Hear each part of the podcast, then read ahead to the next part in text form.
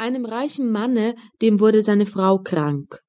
Und als sie fühlte, dass ihr Ende herankam, rief sie ihr einziges Töchterlein zu sich ans Bett und sprach Liebes Kind, bleib fromm und gut, so wird dir der liebe Gott immer beistehen.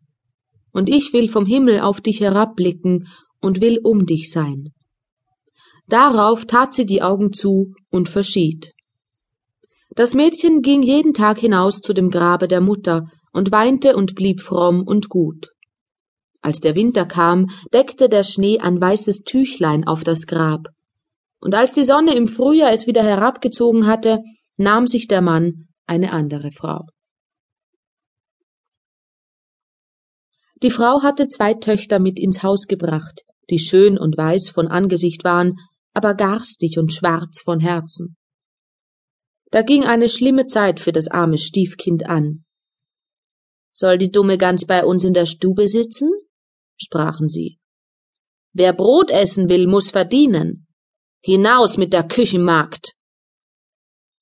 Sie nahmen ihm seine schönen Kleider weg, zogen ihm einen grauen alten Kittel an und gaben ihm hölzerne Schuhe. Seht einmal die stolze Prinzessin, wie sie geputzt ist, riefen sie, lachten und führten es in die Küche. Da musste es von Morgen bis Abend schwere Arbeit tun. Früh vor Tag aufstehen, Wasser tragen, Feuer anmachen, kochen und waschen. Obendrein taten ihm die Schwestern alles ersinnliche Herzeleid an, verspotteten es und schüttelten ihm die Erbsen und Linsen in die Asche, so dass es sitzen und sie wieder auslesen musste. Abends, wenn es sich müde gearbeitet hatte, kam es in kein Bett, sondern musste sich neben den Herd in die Asche legen. Und weil es darum immer staubig und schmutzig aussah, nannten sie es Aschenputtel. Es trug sich zu, dass der Vater einmal in die Messe ziehen wollte, da fragte er die beiden Stieftöchter, was er ihnen bringen sollte. Schöne Kleider, sagte die eine. Perlen und Edelsteine, die zweite. Aber du, Aschenputtel, sprach er, was willst du haben?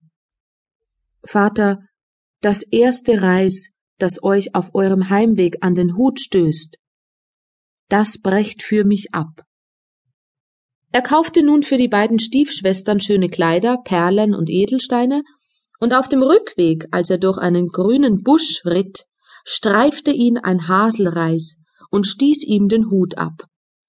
Da brach er das Reis ab und nahm es mit. Als er nach Hause kam, gab er den Stieftöchtern, was sie sich gewünscht hatten, und dem Aschenputtel gab er das Reis von dem Haselbusch. Aschenputtel dankte ihm, ging zu seiner Mutter Grab und pflanzte das Reis darauf und weinte so sehr, dass die Tränen darauf niederfielen und es begossen. Es wuchs aber und ward ein schöner Baum.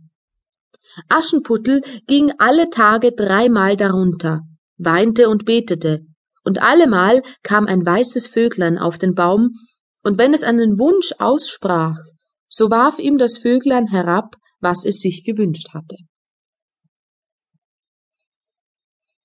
Es begab sich aber, dass der König ein Fest anstellte, das drei Tage dauern sollte, und wozu alle schönen Jungfrauen im Lande eingeladen wurden, damit sich sein Sohn eine Braut aussuchen möchte. Die zwei Stiefschwestern, als sie hörten, dass sie auch dabei erscheinen sollten,